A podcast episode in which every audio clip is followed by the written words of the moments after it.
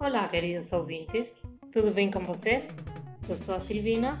E eu sou o Marco Aurélio, e esse é o Tomate Cósmico um podcast de ciência focado em cosmologia, gravitação e relatividade geral. Hoje falaremos sobre buracos negros. Uau! Eu acho que todo mundo está esperando. Né? Pois é, né? Mas antes de passar para o nosso episódio, a gente vai fazer o feedback. Para começar, a gente fala das nossas redes, né? Isso. Instagram, arroba tomate.cosmico.cast. No Facebook é só procurar pelo grupo, né? Tomate Cósmico Podcast. No Twitter nos encontram como arroba podcast underline tomate. E o e-mail é tomate.cosmico.cast.gmail.com Certo. Então, se vocês quiserem entrar em contato com a gente, caso queiram comentar alguma coisa, esclarecer alguma dúvida, fazer alguma sugestão, podem utilizar esses canais. Sim. A gente vai ler agora um comentário que recebemos do episódio anterior. Uhum, sim, certo? sim. Então, quem nos escreveu foi Leonardo e ele mandou a seguinte mensagem. Eu estava escutando o podcast número 4 e tem uma supernova que foi observada por Tycho Brahe em 1572, que é chamada de supernova de Tycho. Bem, ele manda o link, sim, para a gente dar uma olhada. Uhum. Bem, isso é o comentário de que a gente tinha feito, ou tínhamos falado sobre supernova de 1051. Isso. De 1051. E aí ele nos deu a informação de uma outra supernova certo? Uhum, sim, sim. Como ele falou, né? Essa é uma supernova que foi bem documentada pelo Tico e por todos os observadores e é uma supernova, foi uma supernova de tipo 1, uhum. né? De tipo 1 que foi observada na constelação de Cassiopeia. E aí ela foi bem legal porque justamente foi essa novidade, né? Surgiu uma estrela do nada, no céu que já estava bem documentado, e todo mundo ficou intrigado com isso. Né? E aí depois ela desapareceu. Tem uma imagem em 2019, a gente até falou do Chandra no episódio, né? uhum. o Observatório Chandra, que ele é dedicado a fazer capturas do céu em raio-x, ele mostrou uma imagem do remanescente que está lá. Hein? E é uma imagem fantástica, assim, que é um, uma coisa que a gente não tem a menor ideia do que é. Né? então, Marco, é. tu vai deixar essa imagem para o pessoal ver? Sim, sim, eu vou deixar tanto a simulação, né, que o Leonardo mandou pra gente, né, uhum. o vídeo, e essa matéria da NASA mostrando essa foto que eles têm do, do Chandra, né? Beleza. E aí, um outro comentário também que a gente recebeu foi da Camila, né, justamente falando do episódio, né, ela fala assim, né, eu ouvi, né, o episódio. Aliás, estão ficando muito bons, professor.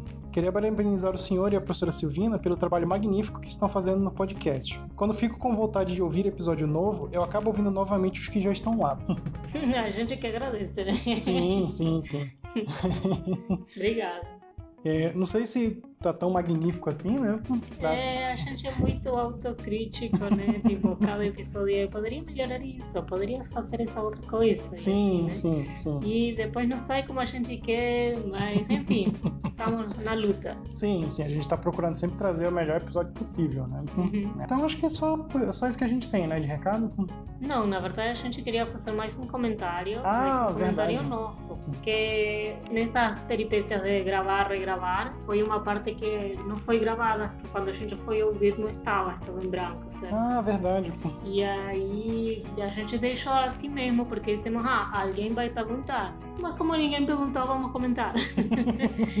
é, a gente estava falando sobre evolução estelar, certo? Sim. E o que comentamos foi que a vida das estrelas é muito longa em relação uhum. mesmo àquelas que têm um tempo muito curto de vida, aquelas Sim. mais massivas mesmo assim são bilhões de anos, certo? Sim.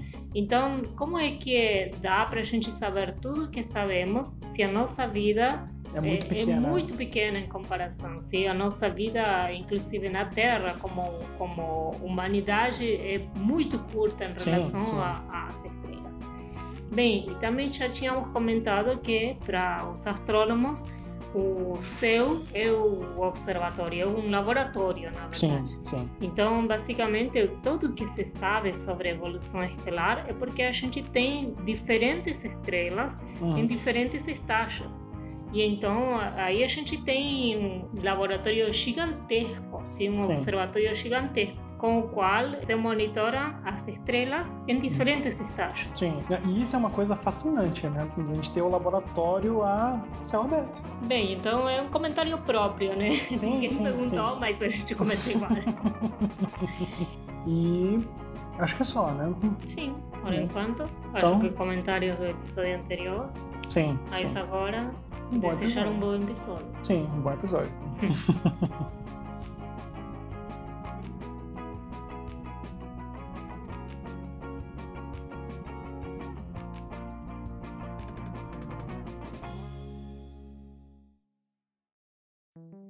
Bem, então hoje vamos falar sobre um dos objetos que trazem bastante fascínio para as pessoas, né? mesmo que não sejam físicos, para a cultura pop de forma geral, que são os buracos negros. Gostei. Até porque no episódio anterior a gente só deixou um gostinho no final. Sim, e aí, como você falou, a gente vai revisar um pouquinho do que a gente falou no último episódio, parte final da evolução estelar. Certo. Lembrando que quem não ouviu está convidado para ouvir, certo? O episódio de evolução estelar vai compreender um pouquinho mais essa parte daqui. Mas para sintetizar, a gente disse que o destino das estrelas, Uhum. todo ele, né? toda a sua vida, inclusive seu destino, vai depender da sua massa. E quanto mais massivo, vai ser mais rápida essa evolução. E mais certo? dramática também. e né? mais dramática também. Então, como que a gente quer o destino mais dramático de todos, é a estrela virar um buraco negro? Uhum. Então, claramente, ela tem que ser muito massiva na sua formação. E o evento que levava a uma estrela muito massiva colapsar é um evento chamado de supernova. A supernova é justamente esse grande colapso, como você falou, né? O interior da estrela vai colapsar, e esse colapso vai se propagar para as camadas superiores. Então, quem está do lado de fora vai ver uma grande explosão. Uhum. Essa explosão vai ser tal que ela vai ejetar todos os gases e toda a matéria estelar que está nas camadas superiores. E aí, o que vai ter no final vai depender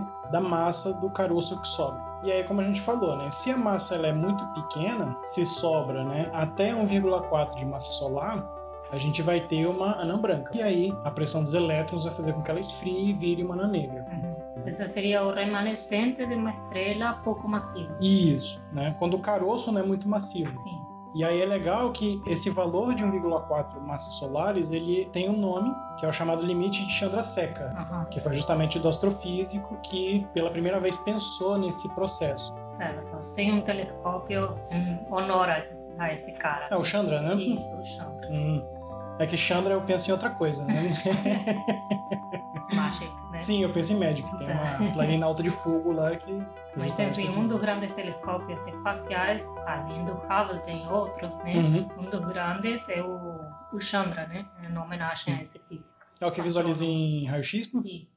E aí, quando ela é maior que o limite de Chandrasekhar, né? Uhum. Ela vai virar outra coisa. Que é outra coisa. ela, vai, ela pode virar uma estrela de nêutrons, né? Aham. E aí a gente tem essa questão dos limites de novo. A partir de 1,4 massas solares, vai crescendo a massa, ela vira uma estrela de nêutrons e aí tem um outro limite, que é o limite de Tolman Oppenheimer Volkoff.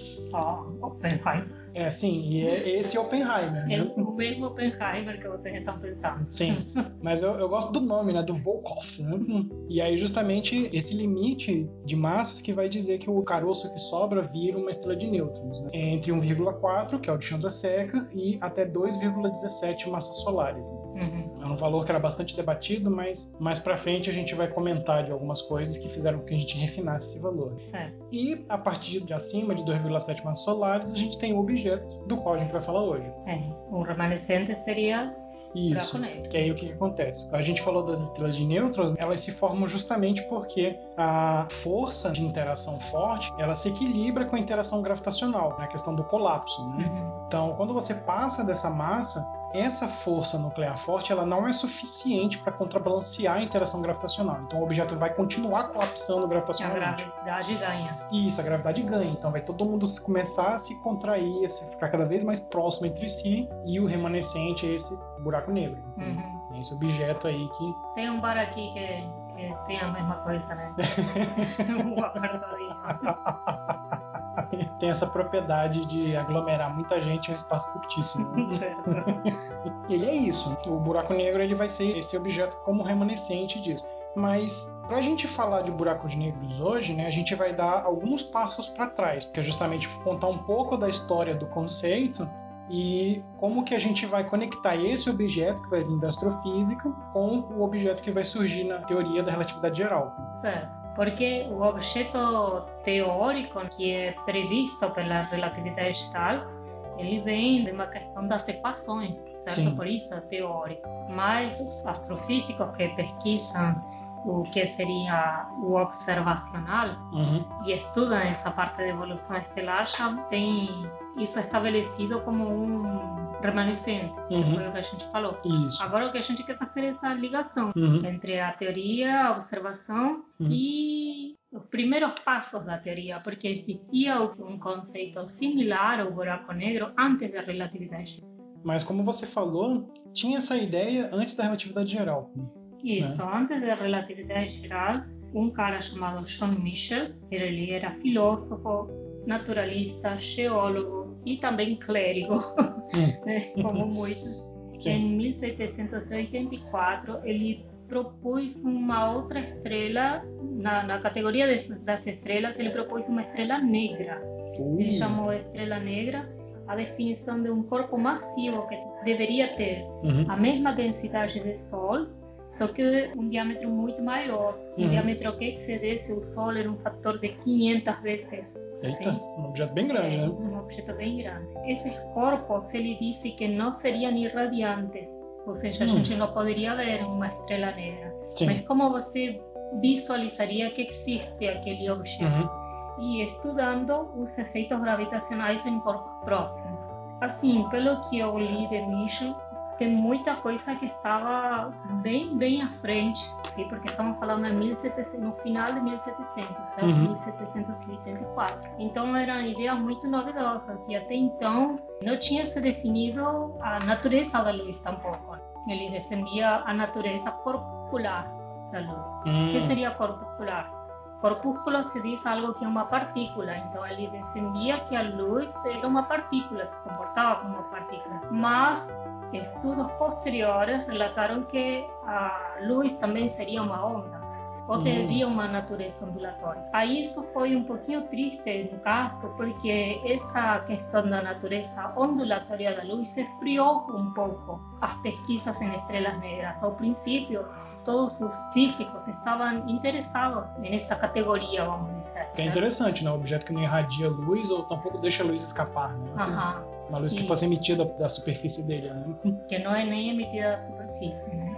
Ou seja, a gente não veria. Então, esfriou um pouco, justamente por causa da descoberta da natureza ondulatória. E aí não houve mais pesquisas até final de 1700, 1796, 12 anos depois. Uhum. Laplace ele escreve num artigo uma citação que eu vou ler aqui, certo? Sim. Porque é bem legal. Ah, legal. É uma citação, só que ele não demonstra o que ele diz, hum. certo? Então ele diz tal coisa, sim. mas ele não demonstra naquele artigo, uhum. sim?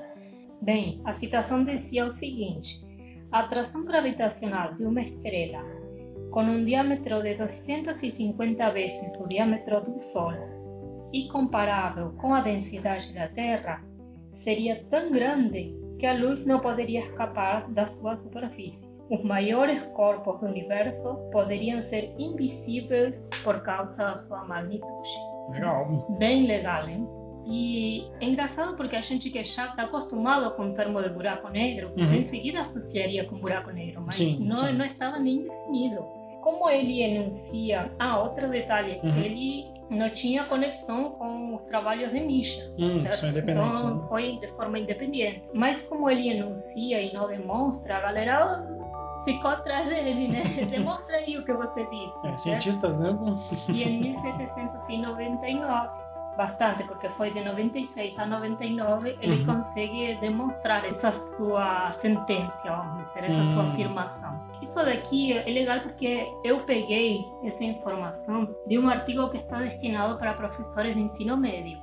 Ah, então o artigo é bem acessível, é fácil de ler, certo? Fala sobre estrelas negras. Gente pode deixar no link? Isso, a gente vai deixar no link, então se interessados podem ler esse artigo, certo? Tem umas continhas ali, mas uhum. umas continhas bem simples. E o legal é que a pessoa que escreve já adaptou a notação para a matemática que a gente utiliza, certo? Ah, matemática sim. moderna, porque se a gente fosse para a matemática 1700 seria feio. Sim, sim, não, é, ler esses artigos históricos assim é legal para justamente pegar o pensamento da pessoa, mas em termos de notação é bem extenuante porque a notação é muito arcaica. Né? Sim.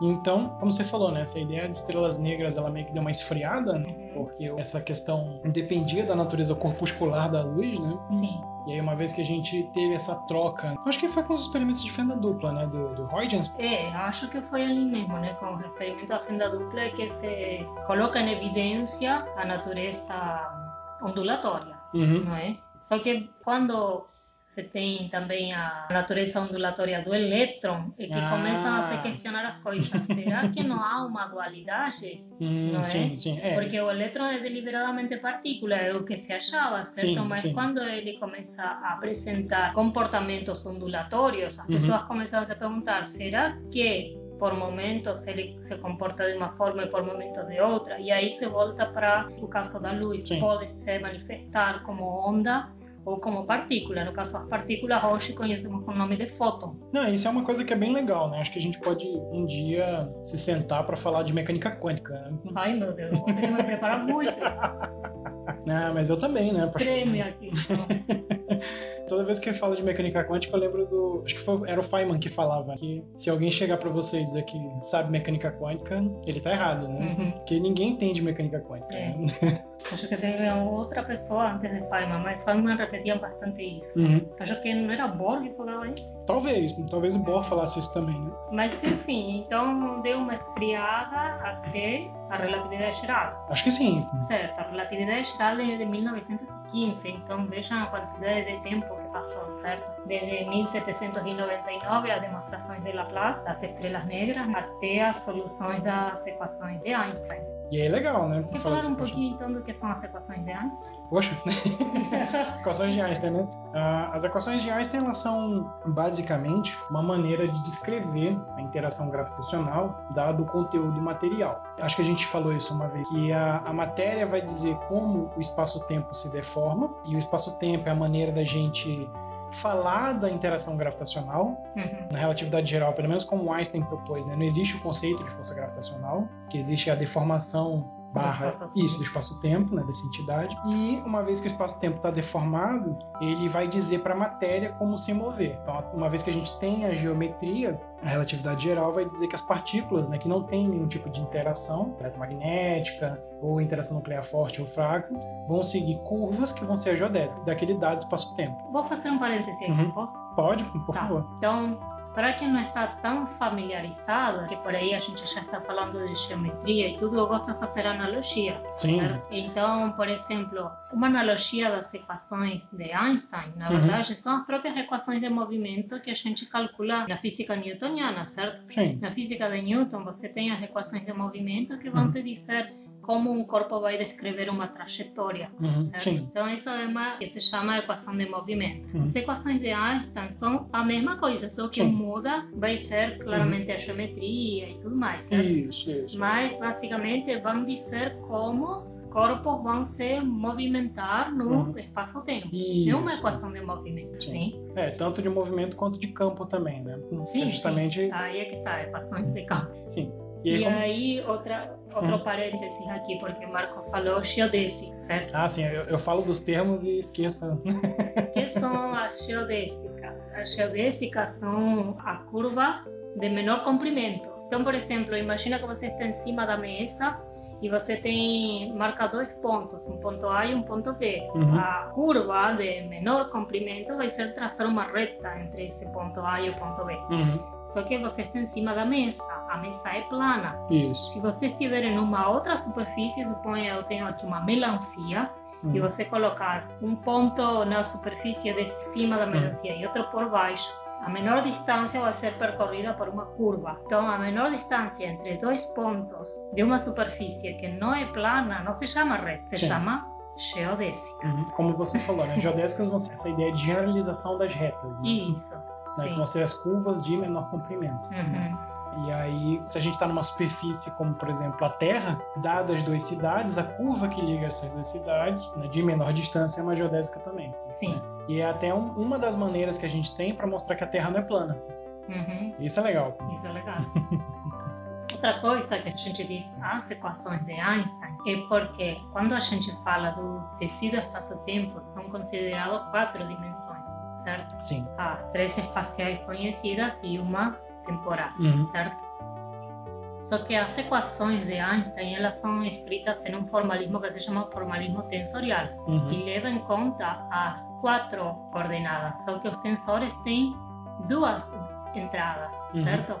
Então 4 vezes 4 dá 16, Sim. certo? Então, quando a gente se refere às equações de Einstein, a gente escreve numa linha só. No entanto, elas são 16. Sim, sim. É um sim. monstro para calcular isso, né? É. Pra, pelo menos para tentar resolver. Sim. Uhum. Como você falou, né? As equações de Einstein elas são equações de campo, né, que vão descrever a geometria do espaço-tempo. E aí nesse caso, a geometria ela é determinada por um tensor. Né? Acho que um dia a gente poderia falar de tensores, né? Ai, meu Deus.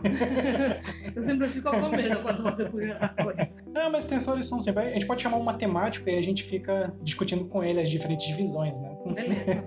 Tem um tensor, que é a métrica, né? Como você falou de geodésicas, para medir a geodésica, a gente precisa de um objeto que é a métrica, Certo. que basicamente é uma forma elegante de dizer que a gente vai construir réguas no espaço-tempo. Eu tenho uma analogia Ah, legal. Olha que legal.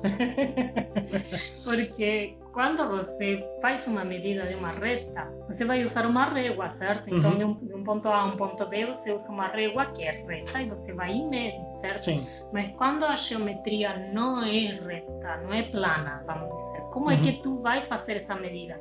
Essa medida da melancia, por exemplo, Uhum. do ponto de cima para o ponto de baixo. Tu não vai ir com a régua plana porque não vai medir certinho. Sim, ela não vai encaixar, né? Ela não vai encaixar.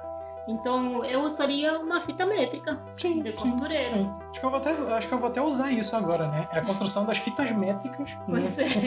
é. Então, quando a gente fala da métrica, né? Uhum. É justamente a régua com que a gente vai medir no espaço-tempo que ele é curvo. Isso, Certo. isso. E aí vai parecer um pouquinho complicado, mas essa complicação ela vai se revelar útil porque a gente vai continuar falando. Né? A, a métrica ela vai ter né, no espaço-tempo de quatro dimensões ao todo 16 componentes.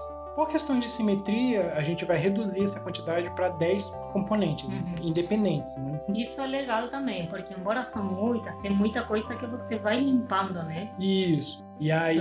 Tu, tu resolve ainda muita coisa, mas nem tanto quanto desses É, seis. de, de, de 16 para 10, acho que a gente já tem um ganho já, né? Sim.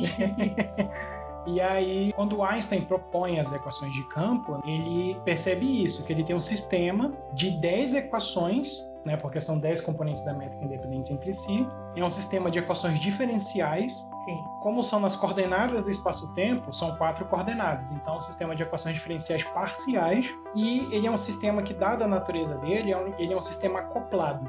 Então, o que, que quer dizer isso? Quer dizer que não dá para a gente, ao análogo de um sistema linear, né, o sistema linear ele tem um processo que é o processo de escalonamento, Isso. em que você consegue separar todas as variáveis em uma equação. Cada uma equação vai ter uma variável sozinha, Se bonitinha. algum de meus alunos linear estiver ouvindo, sabe de que estamos falando. É, os né? meus também.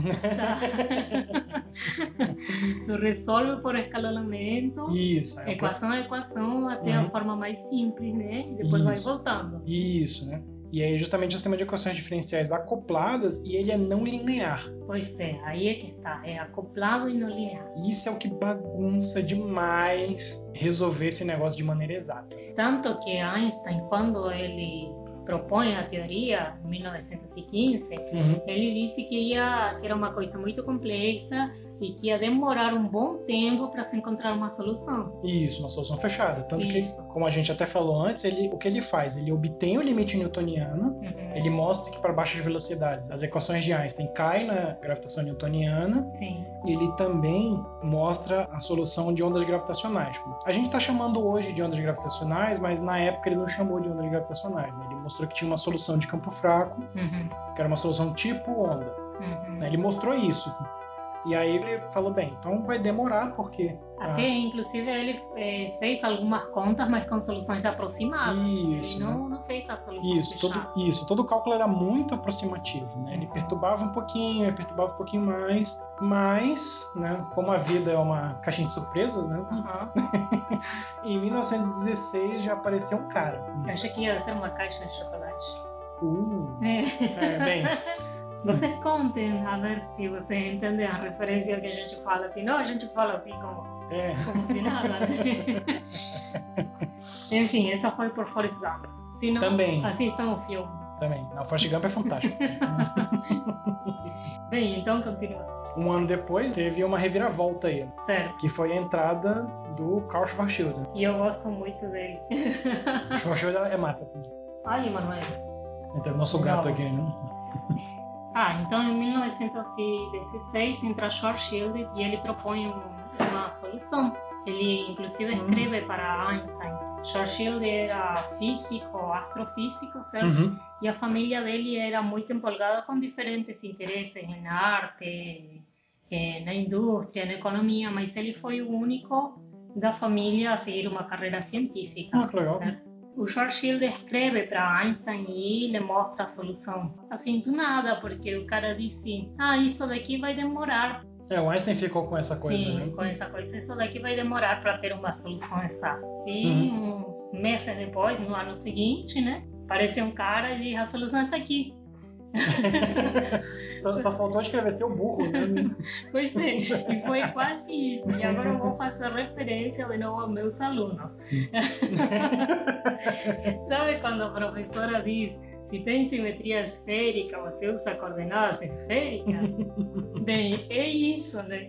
O Einstein não estava utilizando um sistema de coordenadas apropriado, por isso que estava demorando para achar uma solução uhum. bonitinha. Sim. E o Schwarzschild ele propõe utilizar as coordenadas esféricas, tipo, ah, tu quer simular o que acontece no entorno de algo esférico, como uma estrela, então usa coordenadas esféricas. É. E aí ele encontrou a solução. Uma das soluções, né? Que foram encontradas. Eu acho que é interessante, né, isso que você comentou, que é de onde ele escreveu, né? Sim, conta essa história porque é legal. Bem, ele escreve o artigo em 1916 e todo mundo vai lembrar que 1916 era o meio na verdade, o começo né, Sim, da começo. Primeira Grande Guerra. E uma coisa que é legal do Schwarzschild, como você falou, é que quando começou a guerra, ele se alistou no exército alemão. É, Isso, e ele lutou tanto no fronte ocidental quanto no fronte oriental. Ou seja, ele lutou tanto contra os franceses quanto os russos depois. Uhum. Né? E aí, justamente quando ele estava no fronte russo, né, porque ele era oficial de artilharia, eu, eu costumo imaginar que ele estava lá no meio das trincheiras, né, com a barragem de tiros, escrevendo o artigo, e aí ele tinha uma doença de pele, né? Uhum. E aí, numa dessas idas para o hospital, ele pegou e mandou o artigo. Né? Você disse que estava escrevendo na trincheira. Eu acho que ele escreveu já no hospital, né? Talvez, talvez, né? Mas eu estava pesquisando essa parte, né? E é legal o artigo dele, né? O artigo original que ele escreve. Depois ele escreve uma carta pro Einstein, né? Dizendo, né? Tudinho como você tinha falado, né? Aí eu vou só ler a citação aqui, que ele escreve no final do artigo. Vai ser uma tradução meio livre, né? Como podes ver, a guerra me tratou de forma gentil, apesar do tiroteio pesado, e me permitiu sair completamente dela e ter um passeio no campo das suas ideias. né? O sacolinha, né? Sim, ou seja, né, ele, no meio da barragem de tiros lá. Ainda encontra a solução. É, é. E é como você falou, é a primeira solução que a gente tem, uma solução fechada. Lembra que a gente falou né, do quão dramático seria para resolver e não passou nenhum ano, né? Nenhum sim. ano e conseguiu obter uma solução fechadinha. Então deixa de escrever um pouquinho uhum. a solução. Sim, sim, claro. A solução de Schwarzschild ela fornece a curvatura do espaço-tempo na região externa uhum. de uma distribuição de massa esfericamente simétrica. Sim. Então ele vai dizer, ah, sim, então se queremos estudar como é a deformação da curvatura do espaço-tempo, claramente isso vai ser a deformação por um corpo massivo, esse corpo massivo vai ter que ter simetria esférica. Sim. Certo? E justamente ele propõe uma métrica, agora que já uhum. esclarecemos o que era a métrica, a Sim. forma de medir, ele propõe uma métrica que leva em consideração essas simetrias. Na solução aparece um valor constante, e esse valor constante tem um valor 2m, onde m é a massa do objeto, uhum. sim? Sim. E ele está dividido pelo raio. Então já dá para ver que tem que ter as mesmas dimensões, dimensão de comprimento. É, e aí acho que é interessante pontuar aqui, né, que você falou massa e tem dimensão de comprimento. Sim. Né? A gente vai usar por enquanto, um tipo de sistema de unidades que a gente chama de sistema natural, que é o que? É o que a gente faz a velocidade da luz ser constante e igual a 1. Certo. Né? Então, quando ela é constante e igual a 1, isso promove um certo reescalonamento das unidades, das unidades, né, das unidades proporcionais, e faz com que a massa ela vá ter dimensão de comprimento. Isso. Mas isso é só uma questão de, de dimensão. Claro está que a constante que o Schwarzschild vai encontrar, né, justamente tem a ver com a massa e com a constante de interação gravitacional. Só que como isso acaba sendo reescalonado, uhum. aí a gente só fala da massa que é para simplificar. Isso, e então nas soluções aparece um termo que tem um menos 2m sobre R. Isso. É isso? Isso. Então, 2m e R tem que ter as mesmas unidades para uhum. que cancele e fique equivalente com 1. Isso. Certo? Mas é interessante que esse 2m sobre R, ele já propõe que essa solução não vai ser igual para qualquer raio. Isso. Sim? Uhum. Então, a gente vai ter alguns raios que não vão ser permitidos. É, que é justamente o, como você falou, é a combinação, é 1 menos 2m sobre r. Então, isso como vai fazer parte da métrica, esse valor vai controlar como a geometria deforma. Uhum. Né? Então, por exemplo, se eu fa se eu estou na posição r igual a 2m, então 1 menos 2m sobre r é zero. Certo. E aí a gente tem um problema. E aí a gente tem um problema, isso. Por exemplo, como está dividindo por R, a gente não pode fazer com que R seja zero também. Então, eu queria falar um pouquinho sobre essas singularidades, mas uhum. antes disso eu queria falar sobre a velocidade de escape, pode ser? Claro. Bem, então já falando um pouquinho sobre a física newtoniana, que é que todos conhecem, vocês sabem o que é velocidade de escape. Imagina um foguete, certo? Se eu, se eu lançar uma pedra, ela não vai sair em órbita, sim? Por quê? Porque temos a força gravitacional que ela vai estar vencendo a pedra que eu vou estar jogando, então vai ganhar a gravidade. Mas se eu lançar algo com uma velocidade suficientemente grande como uhum. para que a gravidade não vença, ele pode ficar órbita. Hum. E essa velocidade é chamada velocidade de escape. Calcular a velocidade de escape na física newtoniana é muito simples, você usa apenas a conservação da energia mecânica. Essa velocidade de escape, ela tem um fator dentro do cálculo que é o raio, sim? Uhum vai levar em consideração a constante de gravitação universal, a constante de Newton, a massa do objeto que está fornecendo a gravitação, o objeto que você quer deixar, imagina a Terra, e o raio, no caso, o raio na Terra. Mas imagina que você agora quer saber qual é o raio de algo para que a velocidade de escape seja a velocidade da luz. É, porque agora você pensa o problema ao contrário, né? Eu pensei o problema ao contrário. Antes eu conseguia calcular a velocidade por meio de um raio, mas agora eu vou fazer umas continhas, passar uns quadrados para cá, outras coisas para lá, passa dividindo, multiplicando, tudo Ginástica algébrica, né? Sim, álgebra. E aí você agora quer saber qual é o raio que um objeto tem que ter para que a velocidade da luz seja a velocidade de escape. Sim. E uma velocidade menor do que isso não poderia nem sair. Porque não vai ter energia suficiente. Não vai ter né? energia suficiente. Bem, esse cálculo, como eu comentei para vocês, é muito simples. Você usa a conservação da energia mecânica. Sim. E você utiliza essa lei de conservação. Mas o engraçado é que aquele raio, se você fizer a conta, é o mesmo raio de Schwarzschild. Olha que legal. É. então.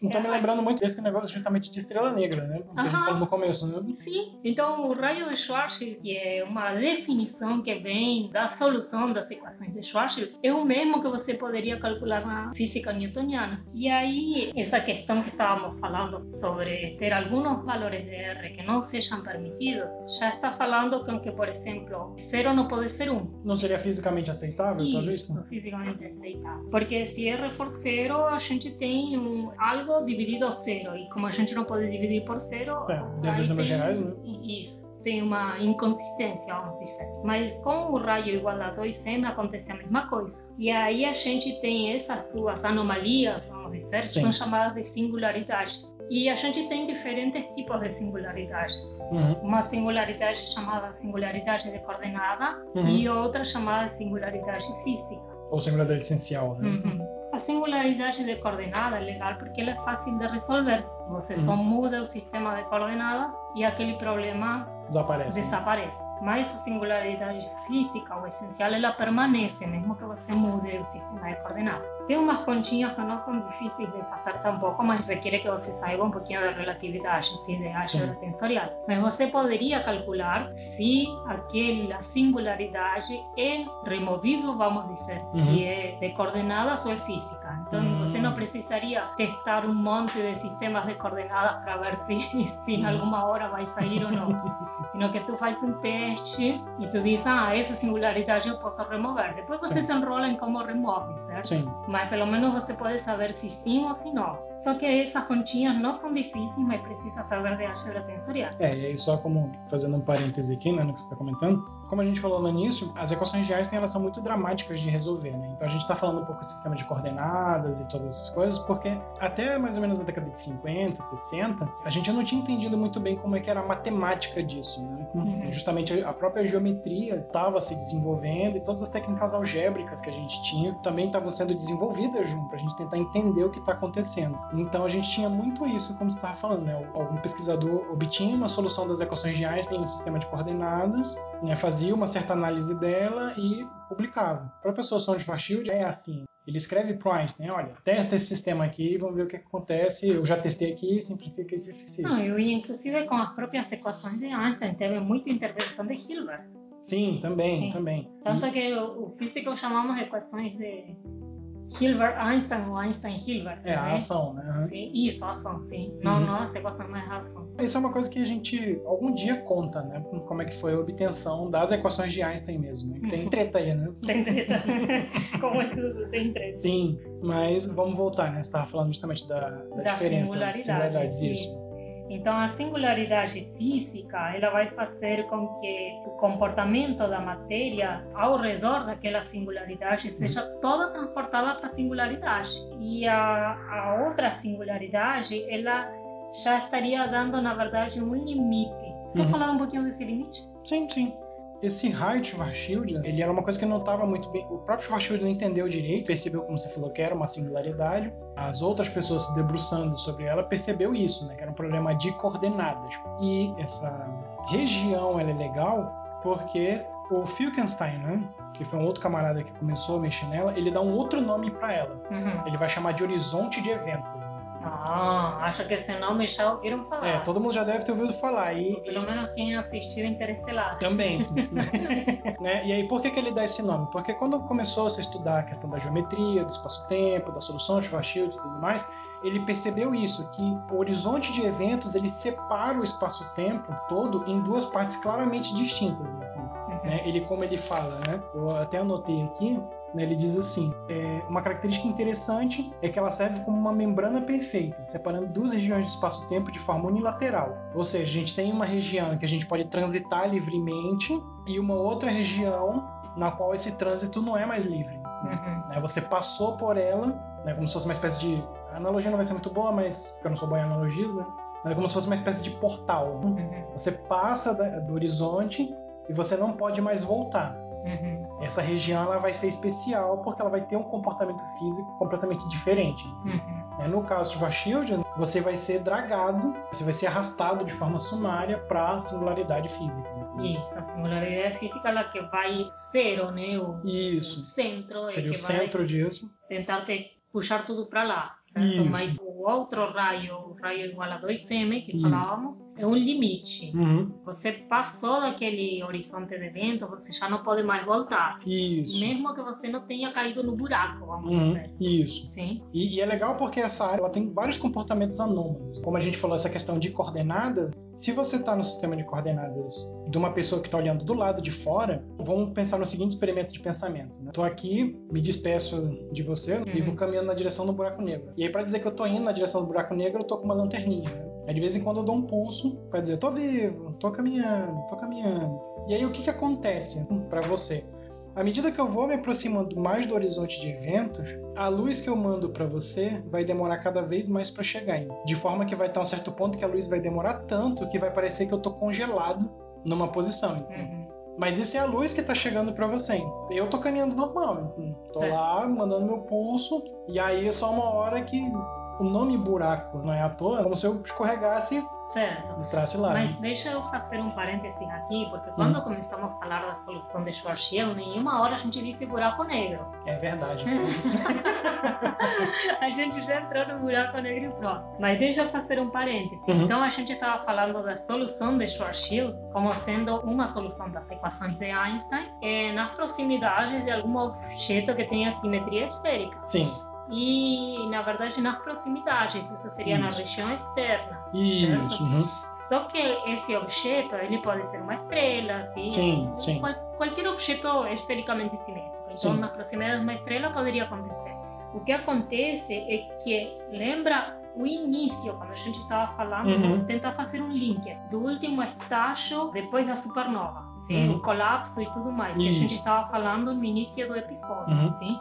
Então, o que acontece é que quando a estrela se condensa, o raio vai ficar menor do que o raio do Schwarzschild. Ah, isso é legal de falar. Colapso, certo? Uhum. Da estrela. Então, quando a estrela é, entra em colapso, porque a gravitação uhum. ganha, a estrela vai ficar muito menor do que o raio do Schwarzschild. Então, isso vai fazer com que a gente tenha por fora do que seria o remanescente da estrela, uma região na qual não seria mais possível voltar. Isso. E agora a gente entra nesse link, nessa uhum. definição do que seria o buraco negro. Isso, porque aí a gente não fala das soluções como buracos negros. A gente fala como sendo uma esfera colapsando, um objeto estelar colapsando. Sim. Não vai falar de buraco negro direto. E aí é que está a conexão. Né? Passa o tempo do objeto e o objeto como remanescente. Né? Então um vai descrever o, o objeto, né? Então é isso, a estrela colapsa, fica menor do que o horizonte de eventos e aí é que a gente define essas duas regiões, sim? o que acontece para fora daquela esfera do, do, horizonte de eventos uhum. e o que acontece dentro, sei lá. a gente até pode saber, mas não, ainda não dá para voltar para contar, né? Não. Primeiramente deveria poder chegar próximo. Mas então vamos voltar para essa noção das soluções, né? Então a gente teve a primeira solução que foi a solução de Schwarzschild, né, sumarizando, Sim. que é um objeto esfericamente simétrico, mas tem outras soluções. Tem outra, porque o pessoal começou a brincar, certo? o pessoal começou a brincar. Tem uma outra solução que é chamada a solução de Reisner-Nordstrom. Essa solução explica como seria a solução manager no uhum, espaço-tempo de uma distribuição de massa esfericamente simétrica, só que com carga. Hum. Fica bem mais complexo, porque agora a gente vai precisar, além de resolver as equações de Einstein, uhum. resolver equações de Maxwell. Ah, olha aí, porque tem a carga elétrica. Porque né, tem a carga elétrica, isso. Se o objeto for carregado, uhum. então ele vai ter toda essa parte da eletrodinâmica, uhum. certo? Sim.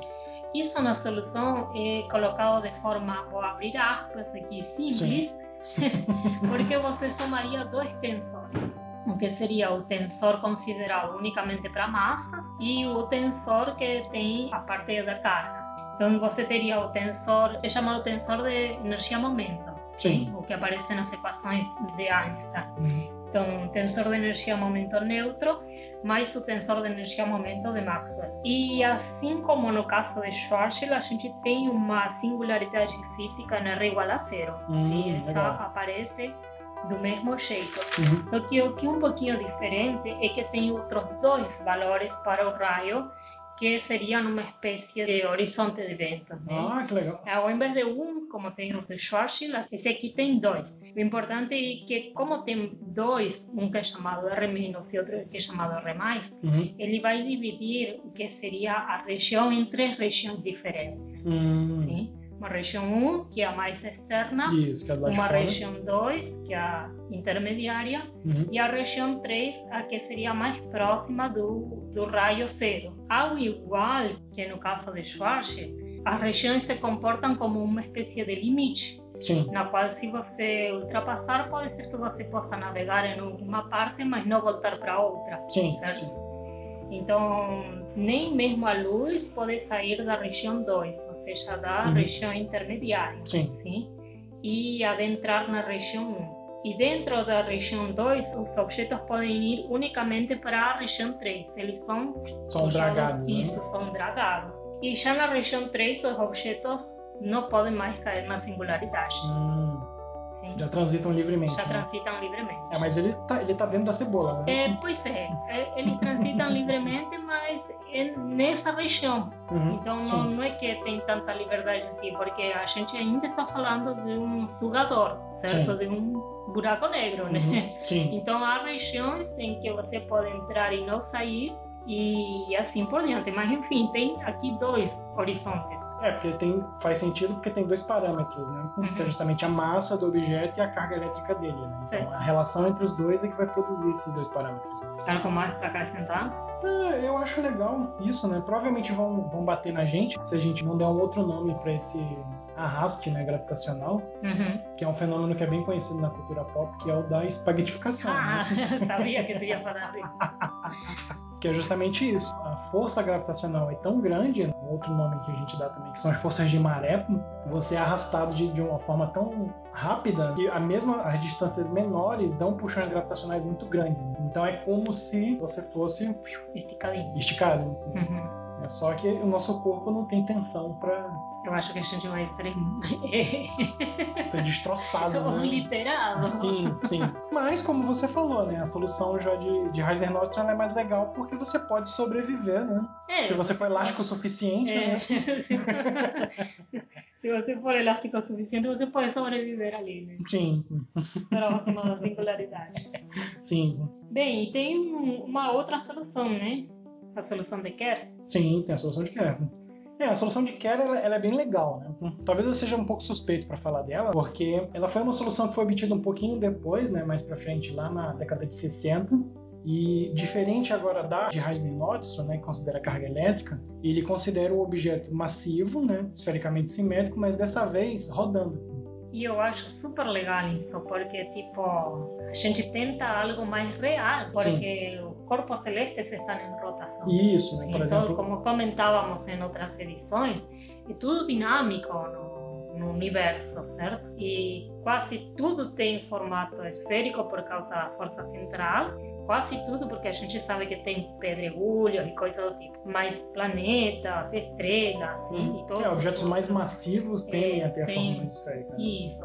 Mas também uma outra dúvida que a gente tirou uma vez com uma pergunta de um Uhum. ouvinte foi sobre planetas serem um pouquinho achatados. Isso. E eles são achatados por causa da rotação. Uhum, Então, propor uma solução que seja um objeto massivo e com rotação, sim. ele já é mais próximo do real. E a solução de Kerr é justamente isso. Né? Então, em vez de ter carga elétrica e massa, a gente tem massa e momento angular. Então, aí esses dois parâmetros né, vão interagir. Assim como a solução de Heisenberg, a gente vai ter dois horizontes agora. Vai Né? dividir em três regiões esses dois horizontes. Isso, né? que é justamente o horizonte de eventos, que é o mais externo, né? Uhum. e o outro horizonte que é o horizonte de Cauchy. Mas tem uma coisa legal, porque a singularidade agora, ela não é um ponto, É legal. ela não é R igual a zero. Uhum. ela é um anel. Olha que legal, né? Né? Então, o exercício de pensamento. Suponha que a gente chegou na, na- na região 1, né? passou pelo horizonte de eventos, sobreviveu à região 2 e chegamos na região 3. Então, a gente, em vez de ver um ponto em que a, a física não vale mais que a singularidade, a gente vai ver um anel. Um anel. Mas olha que louco, né?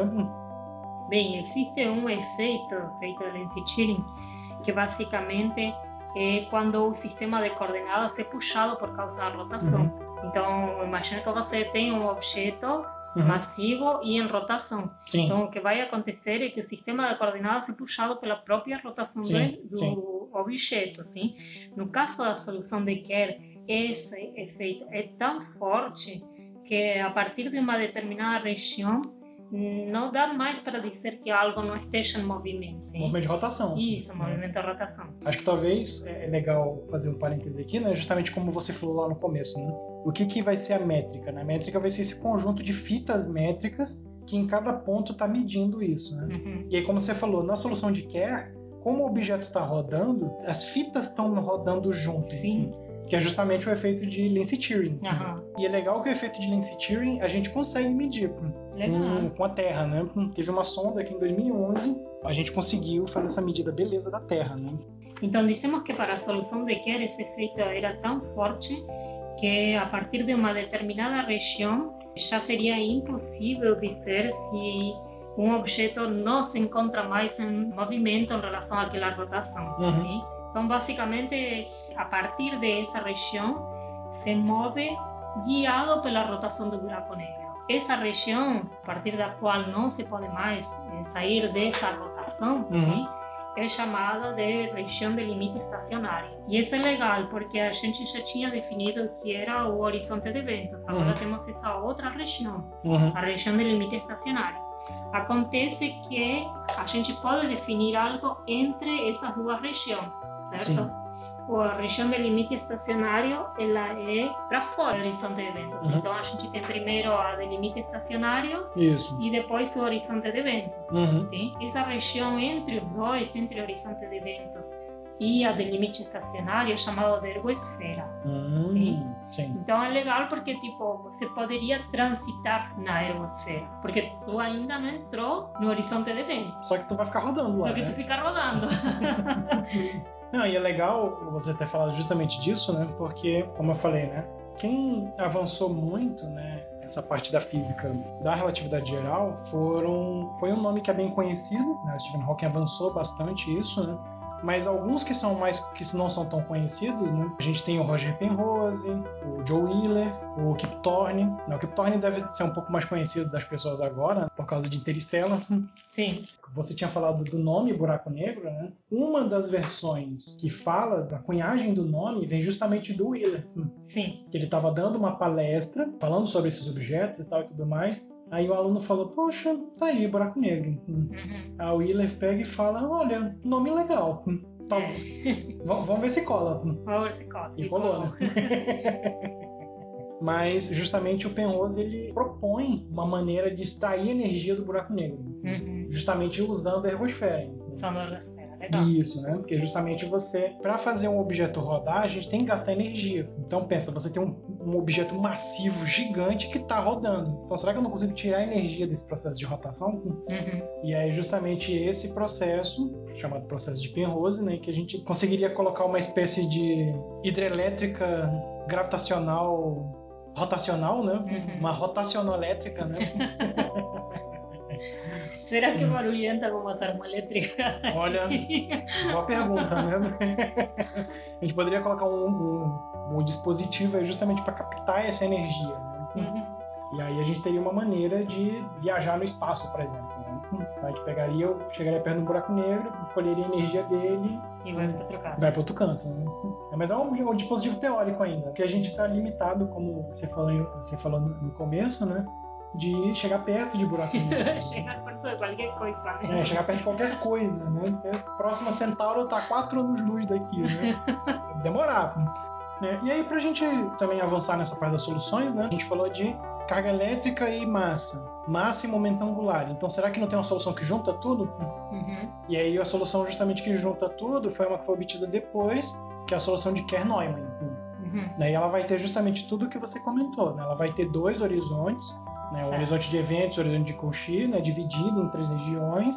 A gente vai ter uma ergosfera em- Uhum. e toda essa dinâmica que tem. E aí o que eu estou falando dessa solução que é legal porque percebeu-se depois, né, com todas as soluções e todas as variações, que por mais que a matéria que a gente tem ela seja muito exótica, né, a gente tem interação forte, tem interação fraca, tem eletromagnetismo, né, mas no final parece que toda solução ela é descrita por exatos três parâmetros, Aham. que é a massa, a carga elétrica e o momento angular. Isso vira né, uma conjectura. A, gente chama de teorema, mas ela está como conjectura, né, porque a gente não conseguiu analisar isso. Que é o teorema do buraco negro calvo. Aham. Né? Todos os buracos negros têm calvície. Se não falha a memória, foi o Wheeler mesmo, né, que também propôs, que ele diz que justamente o buraco negro ele não tem cabelo para você pentear. Uhum. Ele não tem complexidades. Né? Ele é um objeto que vai ser ditado por três parâmetros simples. E aí, ao longo do tempo, né, a gente conseguiu mostrar que essas soluções elas são soluções de fato estáveis. Elas são o objeto final de um colapso de um objeto estelar supermassivo. Né? Se ele tem só massa, ele vai virar Schwarzschild. Se ele tem massa e momento angular, vai virar uma solução de Kerr. Uhum. Né? Se tem massa e carga elétrica, Reisner-Nostro. E se ele tem os três, Kerr-Neumann. Beleza. Né? Legal, né? Sim. Então, que temos mais? Se você ficou com dúvidas, é uhum. é porque na verdade tem muita coisa mais. Você sim, diz, poxa, você não falou nada sobre entropia do buraco negro. Ah. Poxa, você não falou nada sobre a fotografia do buraco negro. Calma. Não falou nada sobre detecção. Calma, Vocês né? meio que mencionaram ondas gravitacionais e Sim. como elas são geradas. A gente vai falar de tudo isso também, por isso que eu preparo uma parte B. Ah, sim, verdade. Né? é, como o buracos negros é um objeto muito extenso, né? Falar de tudo de uma vez só? E até falar como você falou, né? Termodinâmica de buracos negros, eu, eu acho um conceito fantástico. Né? Uhum. você falar de entropia desse tipo de objeto. Né? Então, a gente vai preparar uma parte B. É, curtam, né? Uhum. né? Qualquer dúvida, escrevam pra gente, é, compartilhem o episódio. A gente comentou no episódio passado que a gente tá começando a, a querer interagir mais com vocês, né? Então, essa é a ideia. Uhum. Então, Acho que é só, né? Hoje é só, mas tem mais buraco negro na próxima. Sim, na próxima. na próxima a gente vai falar mais. Certo. Então, até mais. Até mais.